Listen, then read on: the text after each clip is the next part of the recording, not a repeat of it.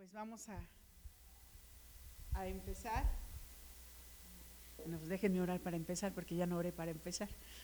Padre, en el nombre de Jesús, yo te ruego que, que seas tú hablando, que seas tú llevando la palabra, que seas tú llevando, Señor, este tiempo. Tu Espíritu Santo con nosotros, hable a nuestras vidas, hable a nuestros corazones, nos dé sabiduría, Señor, para recibir la palabra, para hacerla nuestra, Señor, para llevarla por obra. Y Padre, que tu Espíritu Santo nos dé discernimiento también y nos guíe, Padre. Que seas tú con nosotros, Señor, en el nombre de Cristo Jesús. Amén. Amén. Y, antes de empezar, quisiera ah, que preguntarles y, y a través de estas preguntas que les voy a hacer, poder reflexionar un poquito sobre lo que sobre lo que hemos estado viviendo. ¿Cuánto, cuánto tiempo ¿Quién tiene más de, no sé, más de dos años en el Señor? ¿Quién tiene más de dos años? Amén. ¿Quién tiene más de cinco años? Amén. ¿Quién tiene más de diez años en el Señor? Ok, amén. Y yo quisiera, ya no pregunto más para no comprometer las edades, no, no es cierto. ¿Cuánto tiempo, quisiera que reflexionemos cuánto tiempo tiene que conoces y que aceptaste al Señor Jesucristo. Recuerda ese día donde tú dijiste, sí, yo acepto al Señor Jesucristo como mi Señor y mi Salvador, y, te, y te entregaste a Él. ¿Recuerdas ese día? Yo no, me, yo no me acuerdo de la fecha, pero sí me acuerdo de ese día, sí me acuerdo de lo que yo estaba viviendo ese día. Yo quisiera que lo pensaras, lo reflexionaras en este momento y a partir de ahí hacerte la siguiente pregunta. El día que tú aceptaste al Señor, al día de hoy, ¿has cambiado? ¿Ha cambiado tu corazón? ¿Ha cambiado tu manera de pensar? ¿Ha cambiado tu manera de ser? El día que tú dijiste, sí, yo acepté al Señor Jesús como mi, mi Salvador, cambió tu manera de hablar, tu manera de hacer las cosas, cambió tu manera de, conversar con los demás, cambiaron tus hábitos, tu trato con las demás personas cambió. Fíjense que muchas veces eh, eh, estamos en el Señor pero seguimos con algunas costumbres y seguimos con algunos hábitos y seguimos con algunas cosas en el corazón, pero es porque no nos hemos dado cuenta de que aún están ahí, de que aún están en nuestro corazón. Y la siguiente pregunta es, ¿qué tanto ha cambiado tu relación con Dios a partir de que tú le aceptaste? ¿Qué tanto ha cambiado tu relación con el Espíritu Santo? ¿Qué tanto ha cambiado tu relación con Jesús? ¿Te, eh, eh, ¿Si ha cambiado? ¿No ha cambiado? ¿Ha habido una transformación? ¿No ha habido una transformación? Esto es bien importante. ¿Ha cambiado tu oración? ¿Ha cambiado tu lectura de la palabra? ¿Ha cambiado tu, manera de relacionarte en la oración con el Señor? Y estas son cosas que, a lo mejor no nos ponemos a pensar, pero que es necesario darnos cuenta, que es necesario meditar sobre ello, que es necesario eh, poner esto en nuestra mente y, reflexionar sobre ello, porque vamos a ir viendo el porqué de, estas primeras preguntas. Yo quiero pedirte que vayamos al libro de los Hechos. Bueno, que vayamos a, a los Hechos de los Apóstoles en el capítulo 8 versículo 1. Y si tú tienes dónde anotar, ve anotando las citas, ve anotando las cosas que te llamen la atención para que esté esta palabra fresca en, en ti. Un capítulo antes nos está hablando la palabra sobre Esteban y todo lo que le, eh, pasó a Esteban y, cómo muere Esteban. Eh, vaya, lo apedrean, lo asesinan, esa es la palabra, lo asesinan. Suena muy fuerte, pero es lo que pasó a Esteban. Y dice el capítulo 8, versículo 1. Saulo fue uno de los testigos que estaban ahí presentes precisamente en la muerte de Esteban y estuvo total totalmente de acuerdo con el asesinato de Esteban. Perdón, mi versión es nueva traducción viviente. Entonces, si ven un poquito diferente, es lo mismo, nada más, eh, es, como más actual las palabras, vaya. Dice después, ese día comenzó una gran ola de persecución que se extendió por toda la iglesia de Jerusalén y todos los creyentes, excepto los apóstoles, fueron dispersados por las regiones de Judea y Samaria. Con profundo dolor, unos hombres consagrados enterraron a Esteban. Y aquí es donde yo quiero que tomemos en cuenta. Y Saulo iba por todas partes con la intención de acabar con la iglesia, iba de casa en casa y sacaba a rastras tanto a hombres como a mujeres y los metía a la cárcel. Y, vamos a hablar un poquito de Saulo, cómo era este hombre, cómo era eh, eh, esta persona. y aquí en este pedacito tan pequeño podemos darnos cuenta de muchas cosas que Saulo hacía o vivía todavía en su corazón. Él estaba dentro de una religión que eran los fariseos. Él era celoso de su religión. Él creía que su religión era única, que era la que se dirigía nada más a Dios, que, era eh, eh, algo impensable que siguieran a Cristo, cómo iban a seguir a Cristo, sobre todo los judíos. Entonces, él era un hombre celoso, muy celoso de su religión. Era un hombre que actuaba bajo su concepto de su propia justicia, porque por eso iba por los cristianos y se los llevaba.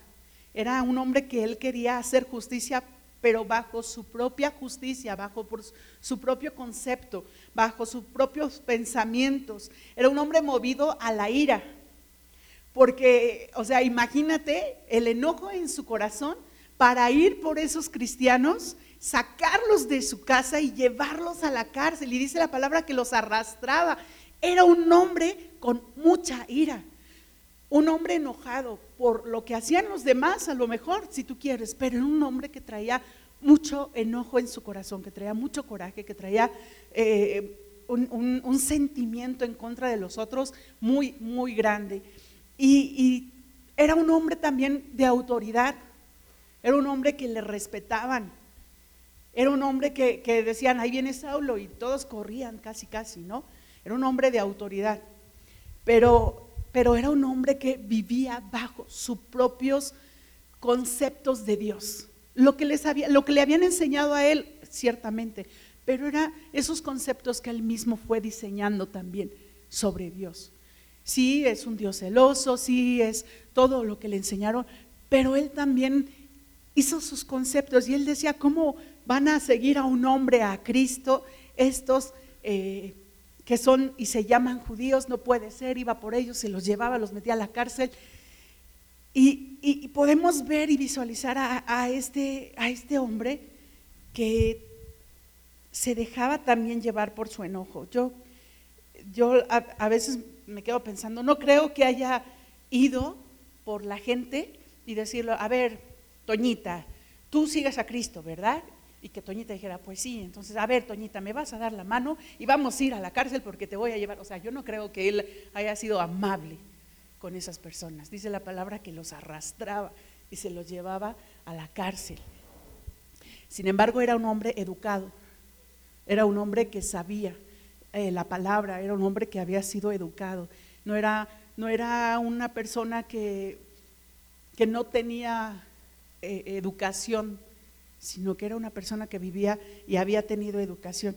Y había estado bajo los pies de un maestrazo, que era Gamaliel, este hombre que era un hombre que sabía la palabra y que, y que hablaba la palabra, era un maestro, dice la palabra, y, algunos eruditos que era un gran hombre que enseñaba la palabra.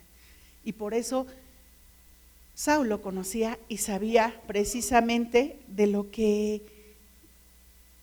de lo que él estaba haciendo al ir a buscar a esos hombres, a esas mujeres y meterlas a la cárcel, porque él estaba celoso. Pero vaya, no dejemos de perder de vista que, que lo que él sentía en su corazón también era parte de él, o sea, era parte de su, de su carácter, era parte de su forma de ser.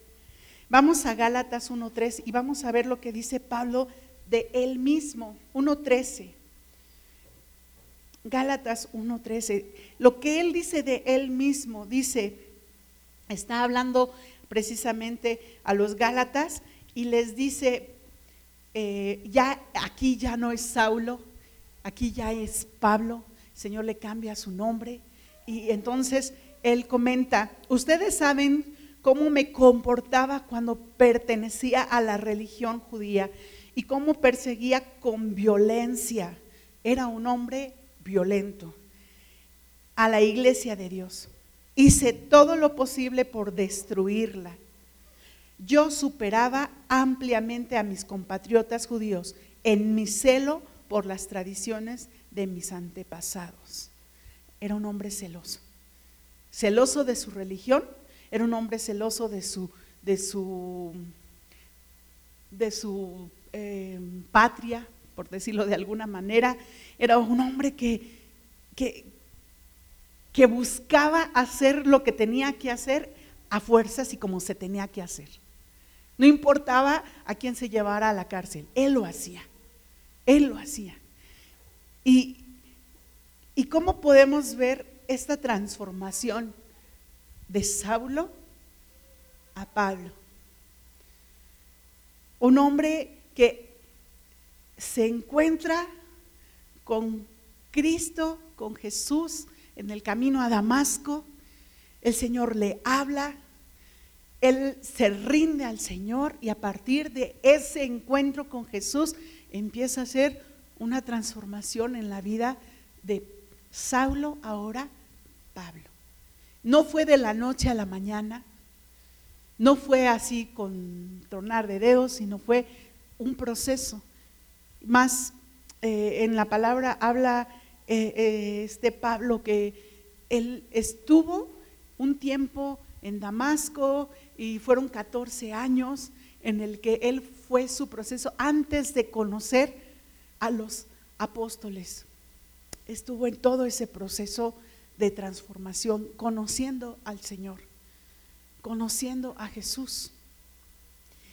Y, tú, si tú lees Romanos, puedes dar cuenta del cambio de ese hombre.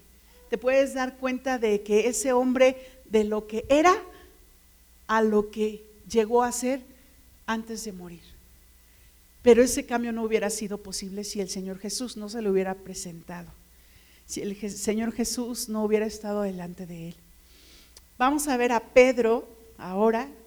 Pedro, un hombre que a, mí, Pedro, a mí yo digo, ay Señor, yo creo, me cae bien Pedro, pero Pedro tenía también sus detalles y como todos, cada uno de nosotros.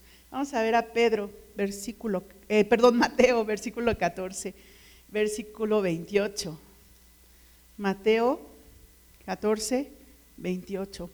Y esta palabra, ustedes, este versículo, ustedes ya lo conocen, este pasaje de la Biblia, ya lo conocen, pero vamos a retomarlo. Dice, entonces Pedro lo llamó, Señor, si realmente eres tú, ordéname que vaya hacia ti caminando sobre el agua.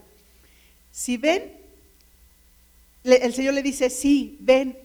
Si ustedes se dan cuenta aquí, Pedro vio al Señor que iba caminando sobre el agua y él dijo, vale, si él puede, yo puedo. Y se aventó, ¿no? Y empezó a caminar. Pero ¿qué pasó después? Dice, entonces Pedro se bajó por el costado de la barca y caminó sobre el agua hacia Jesús. Pero cuando vio el fuerte viento y las olas, se aterrorizó y comenzó a hundirse. Pedro era un hombre aventado, un hombre impulsivo, un hombre que, se dejaba llevar mucho por sus emociones, un hombre que, que era tosco también, si tú te fijas en la palabra, era un hombre tosco, no tenía cuidado al decir las cosas, e, él hablaba y decía las cosas como él pensaba, pero también hay quienes consideran a Pedro que de repente fue un hombre cobarde, porque cuando veía las cosas difíciles, él huía. Y por ejemplo, aquí vio la tempestad y se hundió.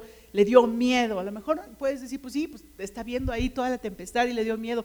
Pero si te acuerdas también cuando estuvo el Señor, eh, que ya lo tenían ahí en el Sanedrín y lo estaban golpeando y le decían a Pedro, él, él, él es uno de los que viene con, con Jesús y él es uno de los Galileos y él dijo, no, no lo soy, y lo negó tres veces y salió corriendo. O sea, hay quienes consideran también a Pedro como un hombre cobarde, pero e, e, era un hombre impulsivo, se dejaba llevar, era un hombre arrebatado, era un hombre que no tenía cuidado con lo que decía, era un hombre eh, eh, muy, muy, eh, vaya, también de carácter, yo me lo imagino así como muy terco, vaya.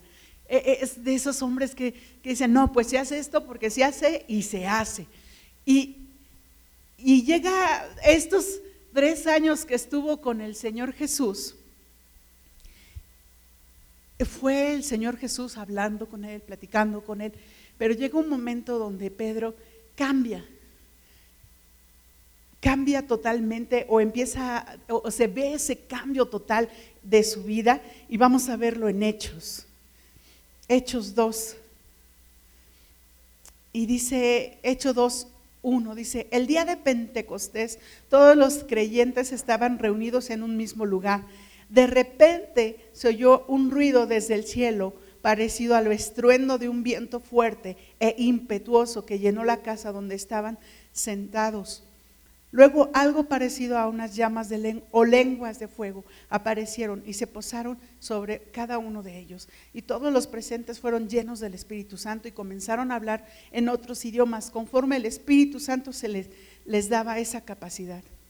En esa ocasión había judíos devotos de todas las naciones. Y me voy a saltar hasta el versículo 14, porque todo lo que está hablando ahí es que se acercan todos los que oyeron el ruido, van a ver qué es lo que pasa, y entonces dice el versículo 14, entonces Pedro dio un paso adelante junto con los otros once apóstoles y gritó a la multitud, escuchen con atención todos ustedes, compatriotas, judíos, residentes de Jerusalén, no se equivoquen, estas personas no están borrachas como algunos de ustedes suponen.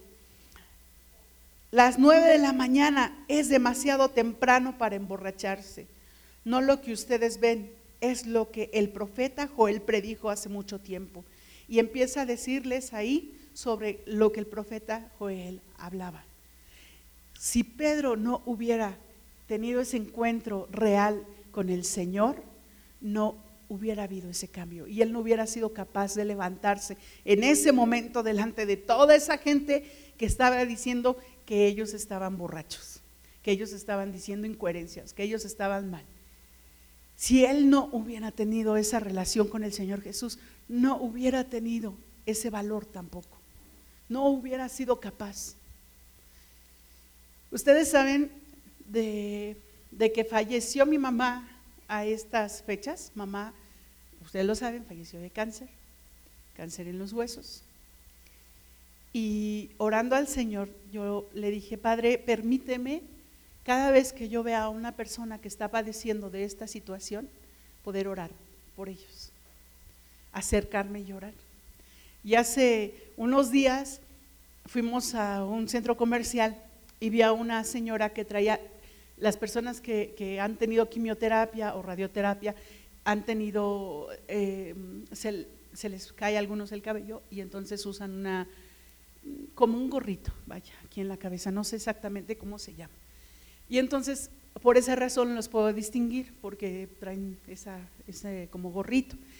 Y entonces, pero venía la señora y, eh, con otras dos señoras y un, un señor, mm, familia, y luego yo me quedé pensando, pero ¿cómo me voy a acercar a ella? Si eran cerca de fin de año, eh, del día de las fiestas y todo eso, dije, ay, pero ¿cómo me voy a acercar a ella? ¿Y cómo voy a orar? ¿Y cómo le voy a decir, oiga señora, fíjese que me di cuenta que usted está así, entonces yo voy a orar por usted? Dije, o sea, si ella viene contenta, pues le voy a cambiar todo su estado de ánimo. ¿Cómo voy a hablarle? ¿Cómo voy a decirle? Y de verdad fue allí un, momento donde decirle, Señor, por favor, ayúdame, que pueda acercarme a ella, que no sea imprudente, que no sea, eh, eh, mis palabras sean sabias, que pueda hablarle, que pueda aceptar ella la oración. Y entonces eh, dije, voy o no voy, y estaba, y hagan de cuenta que estaba cazándola ahí en el centro comercial donde me la encontraba. Así imagínense, de verdad, estaba, la veía en un lado y me voy a acercar, pero ya se acercaba a su familia y decía, no, no, espera, espera, todavía no es el tiempo. Y luego otra vez por acá y por allá, y llegamos a las cajas, yo dije, ya no oré por ella, Señor. Y de repente veo que la señora va pasando y entra al baño solita. Dije, es el momento. Y me metí al baño, dije a mi esposo, voy al baño, me metí al baño y entré al baño. Y entonces me lavé mis manitas y todavía la señora estaba adentro del, sanitario. Y dije, aquí le espero, no hay problema. Se tardó un poquito, dije, este, espero que no se desesperen allá afuera. Salió la señora, se lavó las manitas, le dije, oiga, le digo, estaba observándola y mm, le quiero pedir un favor. Y me dice, sí, dígame. Le digo, eh, yo le quiero decir que mi mamá falleció de esta situación. Y entonces ella pudo darse cuenta que yo podía entender por qué usaba su gorrito. Y entonces le dije, y quiero, si usted me lo permite, orar por usted. Volteó y me vio con una cara de luz y me dijo, claro que sí. Todas las oraciones que hagan porque yo esté bien, las acepto y pude orar por ella. Y le dije, gracias Dios porque me permitiste acercarme y orar por ella. Y oré por ella. De verdad, es bien difícil ahí ver a la gente cuando Pedro, yo me lo imagino a toda la gente ahí diciéndole, están borrachos, mira lo que están diciendo, no se les entiende. Tener que levantar y tener que hablar es difícil y tienes que ser valiente. Y tenemos que ser valientes. Y Pedro fue valiente. Pero esto y lo que hice no se hubiera podido dar si yo no hubiera tenido una relación con Dios. Si yo no hubiera conocido al Señor. Si yo no hubiera tenido conscientemente el hecho de que Dios está cambiando mi vida. Y Dios quiere cambiar la vida de aquellos que amamos. Dios quiere cambiar la vida de aquellos que, que amamos y que no conocen aún del Señor. Piensa en tus familiares, piensa en tus amigos, piensa en tus vecinos. ¿Cuántas, o sea, mira alrededor, hay un montón de casas, cuántas almas no han llegado a Cristo? ¿Cuántas almas necesitan llegar a Cristo? Necesitamos empezar a ver cómo está nuestro corazón, nuestra mente, nuestro espíritu, cómo somos con los demás, cómo nos comportamos con los demás. Y es algo que yo creo que es de lo que más hablo a veces, de, que Dios quiere transformar nuestro carácter, nuestra forma de ser. Pero ¿saben por qué? Porque es real, es necesario. No podemos quedarnos como cuando recibimos al Señor Jesús. No podemos quedarnos como cuando le dijimos al Señor Jesús, sí Señor, te acepto en mi corazón y en mi vida. No podemos quedarnos así. No podemos. Porque si nos quedamos así es porque no hemos rendido nuestra vida al Señor Jesús. Si nos quedamos con nuestro carácter de esa manera es porque no hemos rendido nuestro, nuestro corazón al Señor Jesús. Y hay algo que tenemos, hace ocho días hablaba el pastor sobre la paciencia y sobre las pruebas y todo eso. Y cada prueba que vivimos, cada tribulación, cada situación que vivimos va formando nuestro carácter. Dios no quiere que vivamos en una burbuja. Dios no lo desea. Sabes, es bien difícil. Cuando yo estuve eh, trabajando en la escuela cristiana fue por 10 años y luego me cambio a una escuela secular ese cambio para mí fue bien difícil porque, porque hablan diferente, porque la gente es diferente, porque tú los ves y dices, ah, caray, este, no, no sé a qué se refiere. De verdad había veces en que hablaban cosas que yo me quedaba así como, ¿de qué está hablando? O sea, no entendía. Hasta después me, daba cuenta, ay, estaba hablando en doble sentido, ay, o estaba diciendo esta cosa, o ah, es, o sea, de verdad vivir en, una burbuja. Dios no desea que vivamos en una burbuja. Dios quiere que nos demos cuenta cómo es el mundo, pero no para que vivamos como el mundo, sino para que seamos transformados nosotros y vayamos al mundo para que el mundo sea transformado y para que el mundo sea cambiado, para que el mundo sea diferente. Recibir a Cristo como nuestro Salvador nos permite la vida eterna, pero el Señor desea precisamente que vayamos subiendo de nivel, que vayamos subiendo de nivel. No nos podemos quedar en, bueno, pues ya estoy así, o ya no digo groserías, o ya no hablo en, doble sentido, o, ya no estoy haciendo estas cosas, sino tenemos que ir avanzando, ¿Qué es lo que quiere Dios? Leer la palabra nos permite darnos cuenta qué es lo que quiere Dios, qué es lo que desea Dios en nuestras vidas, en nuestros corazones. El hecho de poder ser transformados, el hecho de poder tener una mejor relación con nuestro Señor, el hecho de poder tener una mejor relación con el Espíritu Santo, el hecho de que nuestras vidas sean diferentes, les va a permitir a las demás personas vernos diferentes. Y que la gente diga, tú eres diferente Tú eres diferente, tú y yo, no sé por qué, pero eres diferente. Tú emanas paz, tú emanas eh, eh, alegría, tú emanas gozo, tú emanas bendición a otros. Tú eres diferente porque Cristo está en ti. Y vamos a ver, 2 de Corintios 5, dice algo que Dios ha estado Ah, poniéndome en mi, en mi mente, en mi corazón, desde diciembre. Es algo que, que Dios ha estado hablando, ha estado hablando y ha estado hablando. Digo, Señor, ayúdame a entender lo que tú deseas y a trabajar en ello.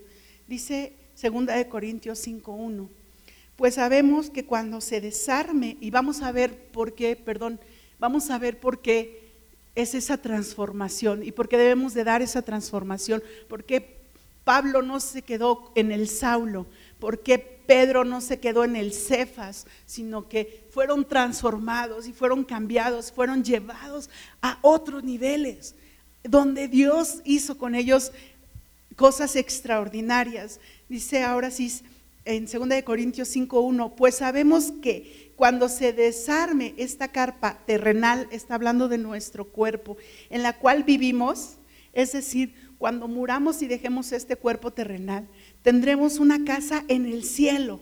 Amén por eso. Un cuerpo eterno, hecho para nosotros por Dios y no por manos humanas. Esto es hermoso porque nuestro cuerpo ya no va a ser ese cuerpo, ya no te va a doler, ya, no vas a estar enfermo, ya no vamos a estar enfermos, ya no vamos a estar con dolencias, porque va a ser un cuerpo diferente hecho precisamente por Dios. Dice el versículo 2, nos fatigamos en nuestro cuerpo actual y anhelamos ponernos nuestro cuerpo celestial como si fuera ropa nueva, pues nos vestiremos con un cuerpo celestial, no seremos espíritus sin cuerpo.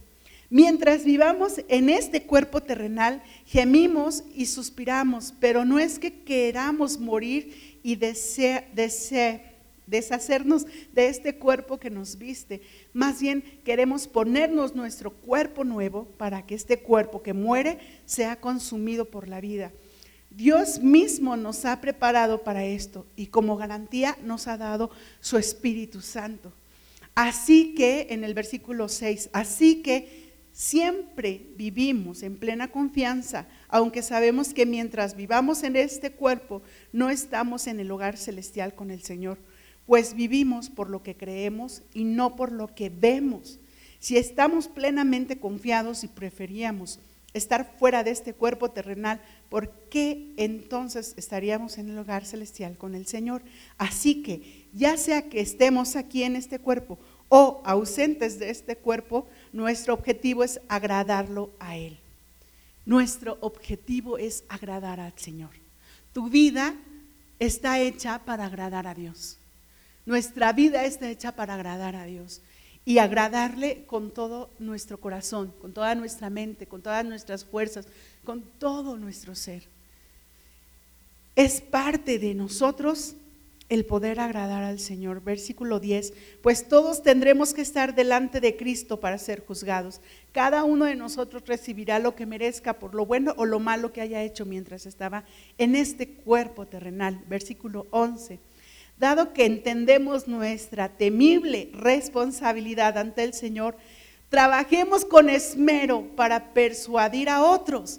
Dios sabe que somos sinceros y que y espero que ustedes también lo sepan. ¿Estamos de nuevo recomendándonos a ustedes? No.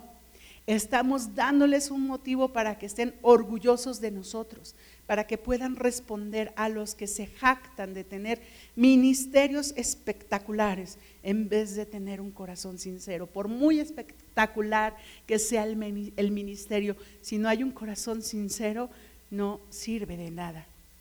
Si parecemos estar locos es para darle gloria a Dios. Y si estamos en nuestro sano juicio es para beneficio de ustedes. Sea de una forma u otra, el amor de Cristo nos controla, ya que creemos que Cristo murió por todos. También creemos que todos hemos muerto a nuestra vida antigua. Todos hemos muerto a nuestra vida antigua. Cuando tú aceptaste al Señor Jesucristo, tú decidiste morir a tu vida antigua. Cuando tú, cuando tú dijiste, sí acepto al Señor Jesús como mi Dios y mi Salvador, tú renunciaste a tu vida antigua. Y entonces ya no podemos vivir como vivíamos antes. Si antes vivíamos en diferentes situaciones que podemos ver en el mundo que podemos ver en la gente que nos rodea, eh, como que, pues desde maldecir a otros, eh, estar eh, murmurando de otros, estar haciendo lo incorrecto, viendo lo incorrecto, diciendo lo incorrecto, a todo eso renunciamos cuando aceptamos a Jesús. Esa vida antigua, esa vida donde a lo mejor, no sé, voy a poner un ejemplo así como que, pues es mi casa y entonces yo era floja, tenía un desorden, yo no lavaba los trastes, no tendía mi cama, no me bañaba, no lavaba la ropa, no, pero recibí a Cristo. Bueno, pues ya recibí a Cristo, ahora tengo que cambiar eso, ahora tengo que ser ordenada, tengo que limpiar mi casa, limpiar eh, eh, mi ropa, todo eso, porque aún eso es parte de de ese cambio. Y si hay un orden en mí, en mí, en esa parte, va a haber también un orden en mi mente, va a haber una orden en mis pensamientos, va a haber una un orden en mis palabras, va a haber un orden en las cosas que hacemos.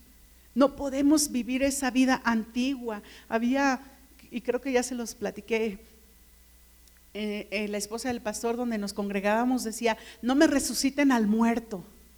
Espérate, pues si el muerto ya está muerto. O sea, no puedes resucitarlo. Si tú decidiste seguir a Cristo, tú decidiste ya no vivir en esa vida. Decidiste cambiar. Decidiste decir, sí, voy a hacer las cosas diferente. Voy a caminar en Cristo. Y dice la palabra que lo vas a hacer por amor a Él por darle ese, ese, ese gozo al Señor, ese gozo de, decir, wow, mira, está cambiando, Señor. Padre, así me imagino al Señor Jesús, Padre, mira, estás viendo cómo ha cambiado. Es diferente, ya no habla como hablaba, ya no piensa como, ya no se pelea con los demás, ya es más tranquilo, es más tranquila, es sensata, es sensato, todo lo que Dios va formando en nosotros, todo lo que Dios va haciendo en nosotros, pero que nosotros vamos aceptando, porque Dios no quiere robot. Eso es algo que nos han dicho mucho. Dios no quiere eh, gente encasillada, que siga sus órdenes A, B, C y D sin, eh, sin ser ellos mismos. Dios desea que seamos nosotros, pero también desea que podamos obedecerle, que podamos hacer las cosas como Él nos lo pide. Y al hacer las cosas como Él nos lo pide, nosotros vamos a ir cambiando. Hay cosas de nuestro carácter que el Señor tiene que ir limando, que el Señor tiene que ir sacando, que el Señor tiene que ir limpiando. Es necesario. Es importante.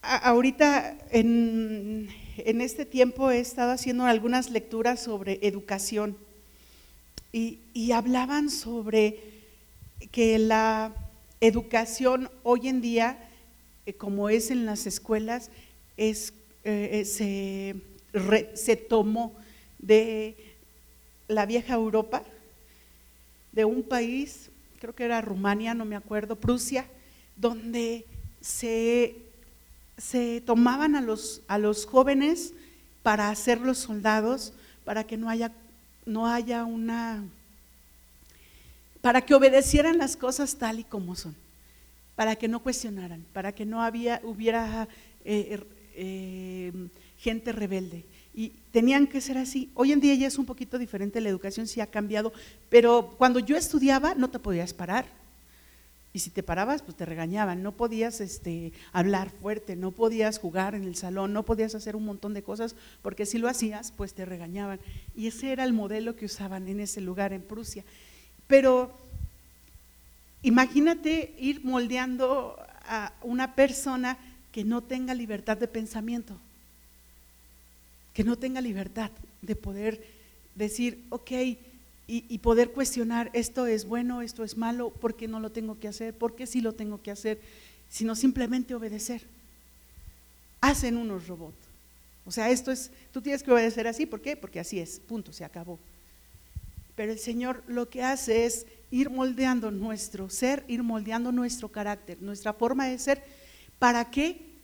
Para que podamos rendirle a Él, para que nos podamos rendir a Él para que podamos estar a sus pies, pero haciendo las cosas de manera gozosa, de manera que tú puedas decir, sí, esto lo voy a hacer para el Señor, porque sé que con esto yo puedo bendecir, yo puedo agradarte, Dios. Y lo haces con el fin de agradar a Dios, no lo haces con el fin de traer un beneficio propio a tu vida, sino de agradarle a Dios. Y al morir en esa vida antigua, dejas todo eso o tratamos de dejar todo eso y tenemos que ir cambiando nuestro carácter, ir cambiando nuestro ser.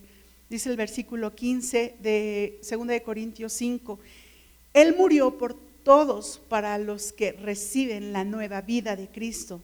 Ya no vivan más para sí mismos, más bien vivirán para Cristo, quien murió y resucitó por ellos. Ya no vives para ti, ya no vives para ti ya vives para Cristo. así que hemos dejado de evaluar a otros desde el punto de vista humano, o sea, ya dejamos de ver a los otros desde el punto de vista de nosotros, del, del ser humano. Ya no puedes ver a la gente desde el punto de vista del ser humano. Ahora tienes que ver a la gente desde el punto de vista de Cristo. Dice, en un tiempo pensábamos de Cristo solo desde un punto de vista humano. ¿Qué tan diferente lo conocemos ahora? Esto significa que todo el que pertenece a Cristo se ha convertido en una persona nueva. La vida antigua ha pasado, una nueva vida ha comenzado. Una nueva vida ha comenzado. A partir de que tú aceptaste al Señor Jesús, tú tienes una nueva vida. Dice la palabra en, la versión eh, Reina Valera 60, dice, de modo que si alguno está en Cristo, nueva criatura es, las cosas viejas pasaron he aquí, todas son hechas nuevas. Tú eres hecho nuevo. Tu pensamiento es hecho nuevo. Tu forma de ver las cosas tiene que ser hecho nuevo. Tu forma de hablar tiene que ser hecho nuevo. Tu forma de dirigirte a los demás tiene que ser hecho nuevo. La forma en cómo tú estás relacionándote en tu trabajo o con tu cliente o en el lugar en donde estés es hecho nuevo. Ya no puedes hacer las cosas como las hacías antes. Hecho nuevo. Ahora tú eres hecho nuevo, pero también todo lo que está dentro de ti es hecho nuevo. Y por eso yo empezaba con estas preguntas de, ¿has reflexionado cuánto has cambiado? ¿Has reflexionado cuánto Dios ha transformado tu vida? ¿Has reflexionado cuánto tus pensamientos, tu manera de hablar, tu manera de hacer las cosas, de ver las cosas, ha sido diferente? Yo les voy a decir una cosa. Yo me he dado cuenta y es algo que, yo he estado reflexionando mucho, es cuando tú conoces a una persona y la ves, y no te relaciones con esa persona, yo, yo veo a la gente y digo, ay, no sé qué me da esa persona, y a lo mejor dices, no es bonita o no es bonito, no, bueno, no es guapo, ¿no? Pero cuando empiezas a relacionarte con las personas, con esa gente, y empiezas a darte cuenta que tienen un corazón diferente, que tienen un corazón transformado, que, que es este, que es diferente, lo empiezas a tratar y te empieza a caer bien, y lo empiezas a tratar, y lo empiezas a tratar, y te das cuenta de que llega un momento donde dices, y sientes algo por esa persona de manera sana. Dices, ah, sí, sí lo quiero, ah, sí, sí. Y empiezas a ver esa, ese algo bonito en esa persona. Y lo empiezas a ver diferente. Te das cuenta que esa persona es diferente, empiezas a ver lo bonito. Yo no sé a ustedes, pero a mí me ha pasado. Y la verdad es que digo, yo al principio, y este es un ejemplo, al principio lo veía con los ojos de Sandra la humana. Sandra la humana. Pero cuando empiezo a ver a la gente y empiezo a tratarla y empiezo a ver cómo es y empiezo a encariñarme con ellos y empiezo a verlos, ah, no, si es, si es bonito, si es bonita, y empiezo a verlos no con los ojos de Sandra la humana, sino con los ojos del Señor. Empiezas a ver la gente con los ojos de Dios. Empiezas a ver a la gente ya no con esa vida antigua, sino con una vida nueva, con una vida diferente, con una vida transformada. Dice el versículo 18, y todo esto es un regalo de Dios, quien nos trajo de vuelta a sí mismo por medio de Cristo y nos ha dado la tarea de reconciliar a la gente con Él. ¿Dios se reconcilió contigo? ¿Sí o no? ¿Dios se reconcilió contigo? Amén. ¿Cómo vamos a hacer que la gente se reconcilie con el Señor si nosotros nos enojamos con la gente? Si nosotros discutimos, si nosotros nos sentimos, si nosotros nos ofendemos con lo que la gente hace. ¿Cómo voy a hacer que la gente se reconcilie con Dios si yo que conozco de Dios, yo que soy cristiana, yo que vengo a la iglesia, yo que busco a Cristo, traigo todo eso en mi corazón. El orgullo no nos va a servir de nada en el cielo. El orgullo no nos va a servir de nada. El estar enojados con los demás no nos va a servir de nada en el cielo. El tener un corazón que esté con, esa, ¿cómo se dice? Em, enojado, no se dice enojado, bueno, ahorita me acuerdo, con los demás no nos va a servir de nada en el cielo, con, resentimiento, no nos va a servir de nada en el cielo. ¿De qué me sirve? ¿Cómo voy a reconciliar a mis hermanos que no conocen a Cristo? ¿Cómo los voy a, si yo me la paso peleándome con ellos? No, no me, no me peleo con ellos, pero es un ejemplo, vaya. ¿Cómo voy a reconciliar a mis tíos que son hermanos de mi mamá, que ya están grandes, con Cristo, si yo me peleo con ellos? Si yo me enojo. O si tengo un tío que de repente es muy así como Pedro y de repente dice cosas y entonces sí se ofenden algunos. Y lo único que yo hago es respirar y decir, Padre, dame, dame paciencia y paz en mi corazón, que no me ofenda lo que Él esté diciendo. ¿Cómo voy a reconciliarlos? ¿Cómo voy a reconciliar a mi papá que no conoce a Cristo si me la paso enojada con él?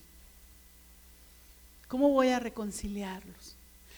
En, en el caso de los hijos, ¿cómo reconcilias a los hijos con Cristo? Si te la pasas peleando y discutiendo con ellos, si te la pasas diciéndoles que son unos buenos para nada, si te la pasas diciendo, no digo que lo digamos nosotros, a lo mejor tú no lo dices, pero ¿cómo le hacemos para reconciliarlos a ellos con el Señor?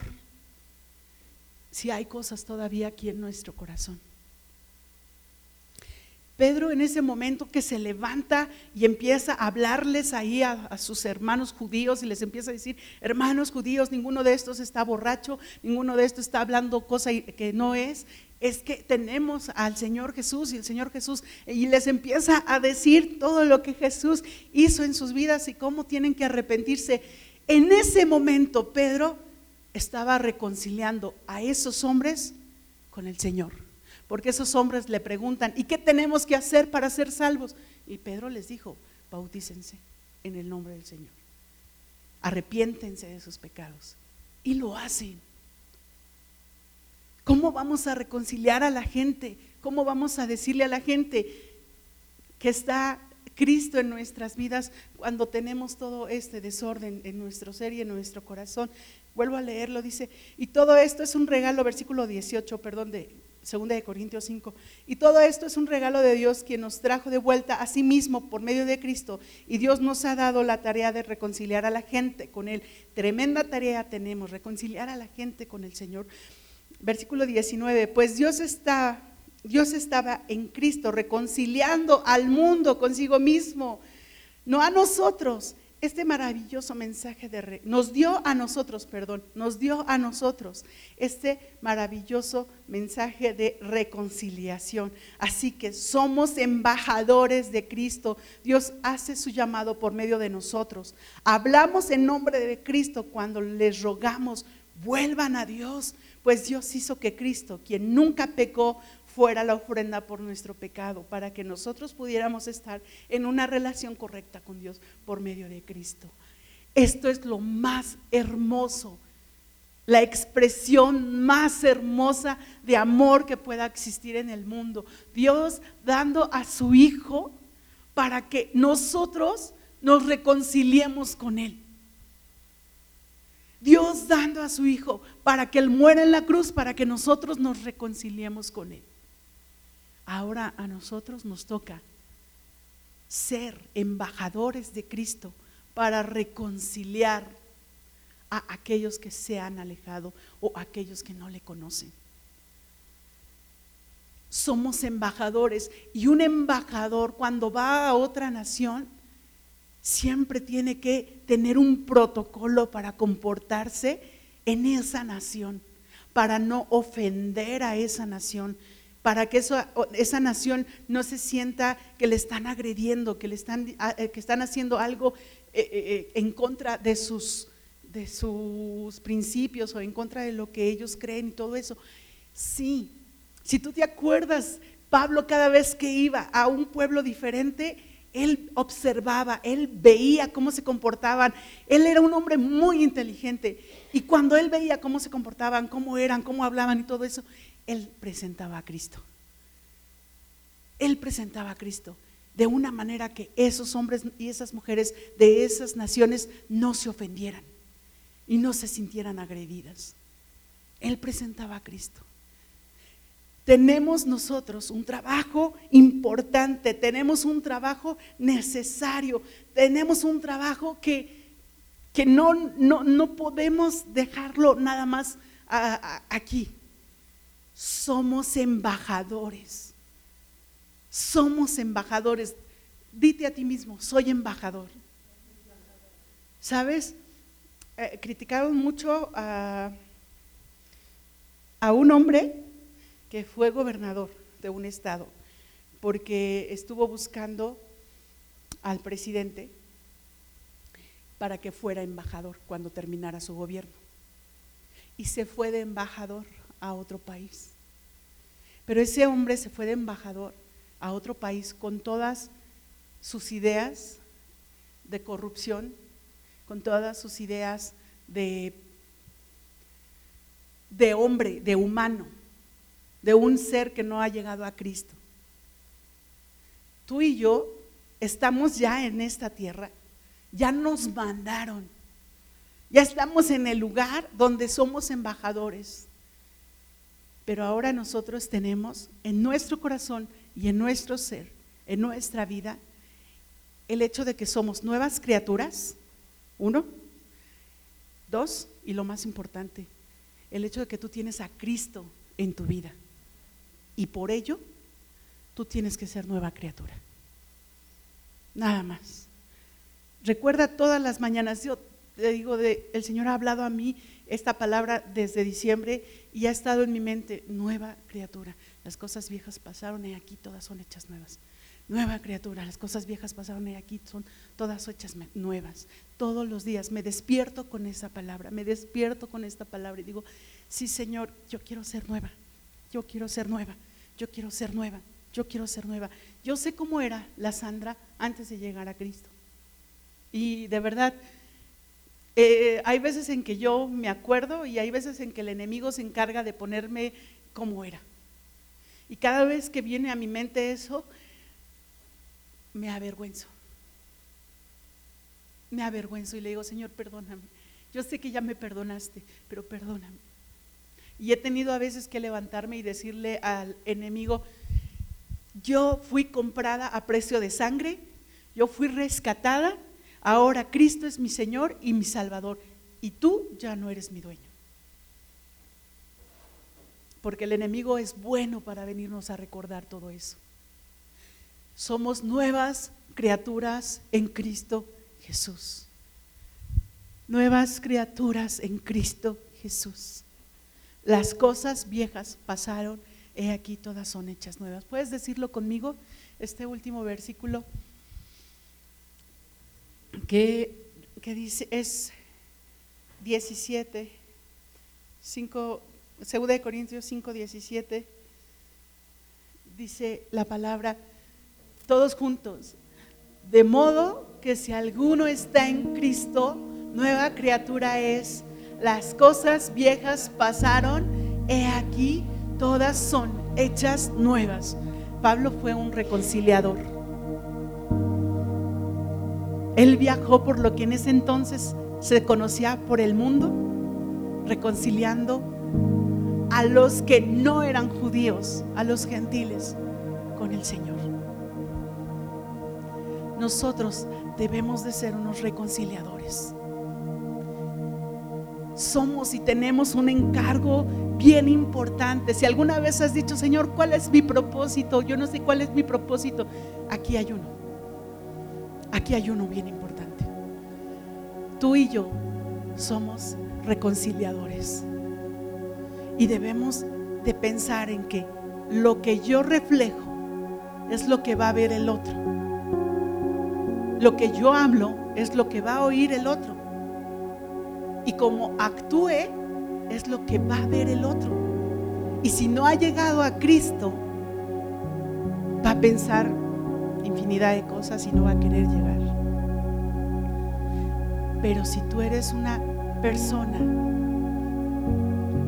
con el corazón que el Señor ha ido transformando, perdonando, reconciliando, haciendo aún la milla extra, esa gente va a ver a Cristo vas a ser un reconciliador. Tú vas a ser una reconciliadora.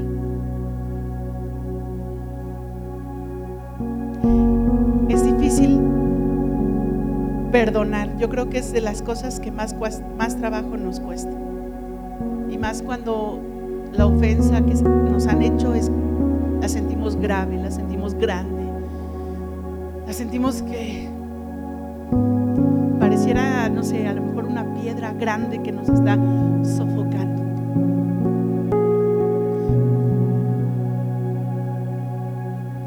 Pero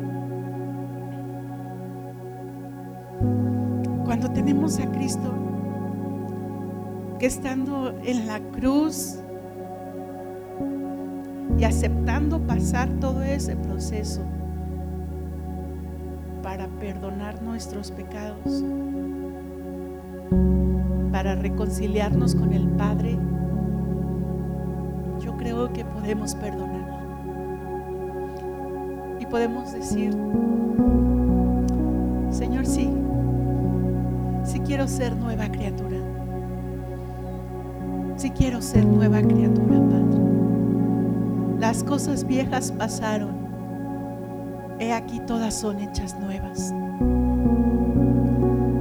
Y si tú quieres eso, sentado, no hay problema. Te quieres parar, te puedes parar. Solo levanta tu mano y dile al Señor, Padre, ciertamente las cosas viejas pasaron. Yo renuncié a mi vieja vida. Yo renuncié a mi pasado. He aquí, todas son hechas nuevas. Todas son hechas nuevas.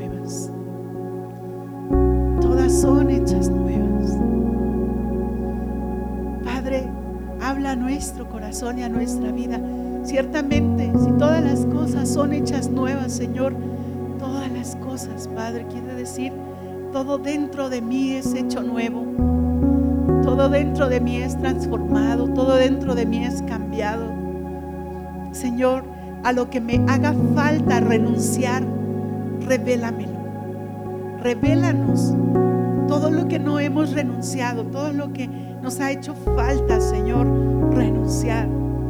Para renunciar a ello, para entregártelo a ti, para ponerlo a tus pies, Señor. Y para que ciertamente todo, todo, todo en nosotros sea hecho nuevo. Las cosas viejas pasaron. He aquí, todas son hechas nuevas. Todas son hechas nuevas. Todas son hechas nuevas. Todas son hechas nuevas, Padre. En ti, Señor, y solo en ti. Por ti, Señor, y solo por ti, Padre. Nuestro corazón y nuestra vida, Señor, la entregamos. Nuestro corazón y nuestra vida la rendimos a tus pies. Queremos ser transformados. Queremos ser reconciliadores. Queremos ser reconciliadores, Señor. Hay tanta gente que amamos que aún no llega a ti. Que nos duele, Señor, verles como es y cómo van en su vida.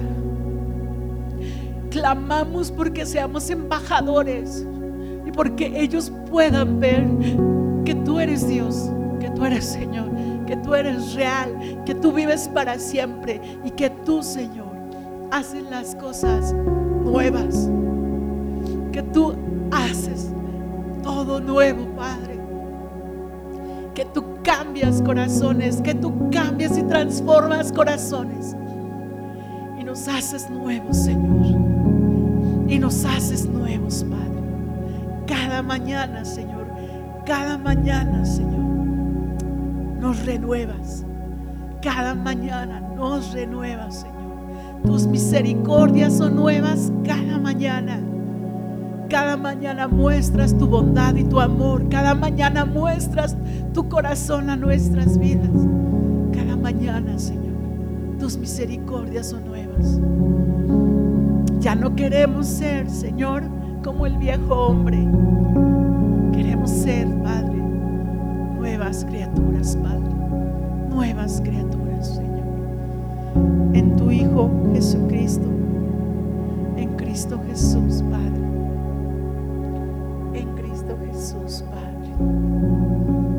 Amén. Y amén. Si quiere ponerse de pie y dígale al Señor, soy nueva criatura. Soy nueva criatura porque tú me has hecho nueva criatura porque tú me has hecho nueva criatura en Cristo Jesús. En Cristo Jesús.